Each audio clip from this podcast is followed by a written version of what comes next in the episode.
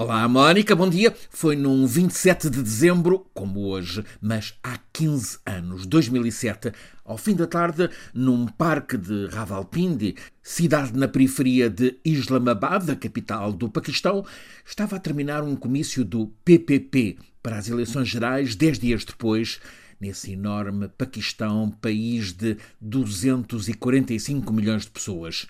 A líder do PPP era a corajosa Benazir Bhutto. Ela tinha regressado dias antes de oito anos no exílio em Londres e era super favorita para ganhar as eleições e pela terceira vez assumir a chefia do governo do Paquistão. Benazir tinha saído para o exílio na sequência de nebulosas histórias de corrupção, mas era reconhecida como dirigente carismática e, à parte das suspeitas de corrupção, uma líder com compromisso democrático, tinha apresentado um plano credível para a recuperação das finanças públicas em colapso, para promover serviços públicos com um mínimo de decência e eficácia, também promover escolas para todos.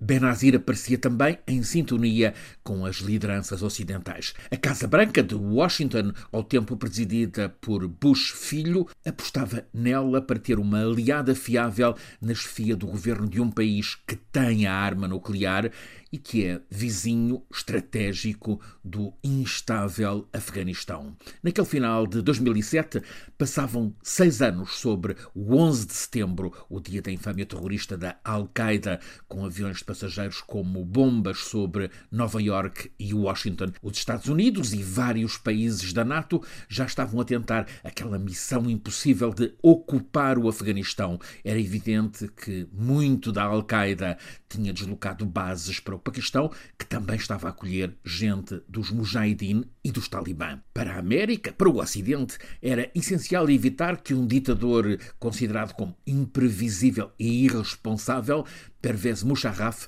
continuasse no comando do Paquistão com o botão nuclear ao alcance do dedo e às escondidas a acolher terroristas da Al-Qaeda. Mas naquele 27 de dezembro de há 15 anos, quando o comício do PPP em Ravalpindi estava a terminar, um comando suicida, vários homens, primeiro abriu fogo de metralhadora sobre Benazir, depois fez-se explodir com as bombas que tinham nos coletes. Benazir teve morte imediata, tal como dezenas de pessoas que tinham participado no comício. O presidente Musharraf, que com a morte de Benazir se tinha livrado da mulher destinada a tirar-lhe o poder, de imediato acusou a Al-Qaeda de ser a executora do atentado.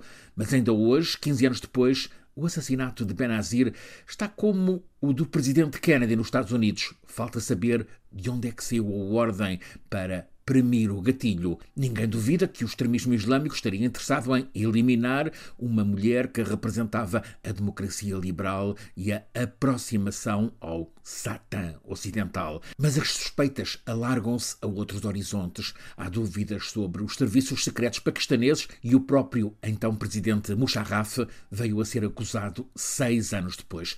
Mas nunca foram apresentadas provas conclusivas. O mistério continua e o Paquistão mantém-se com a instabilidade que há 15 anos colocava Benazir como esperança democrática e com a cena política como triste teatro da rivalidade entre as famílias políticas dominantes no Paquistão, sobretudo duas, os Bhutto e os Sharif, mas também com alguns intrusos, o último dos quais é Imran Khan, a estrela desportiva que trocou os torneios de cricket pela política. Os Bhutto são a principal dinastia no Paquistão.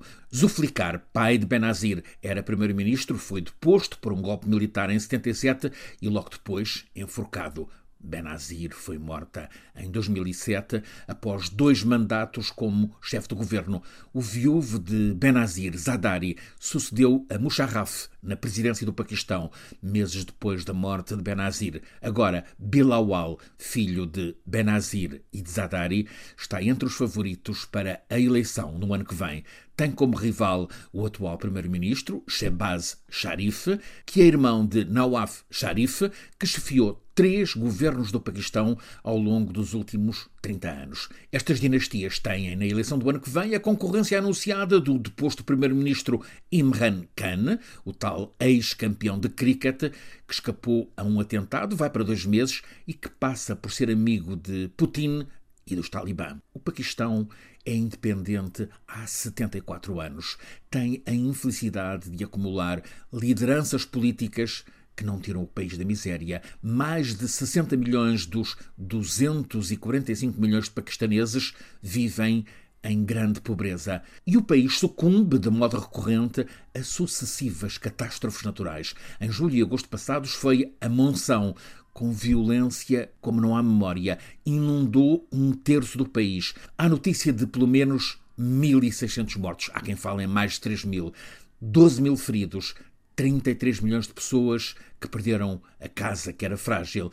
Há 640 mil deslocados. O cataclismo foi mais grave porque no Paquistão faltam meios de socorro. É assim a desgraçada realidade deste país metido entre a Índia e o Afeganistão.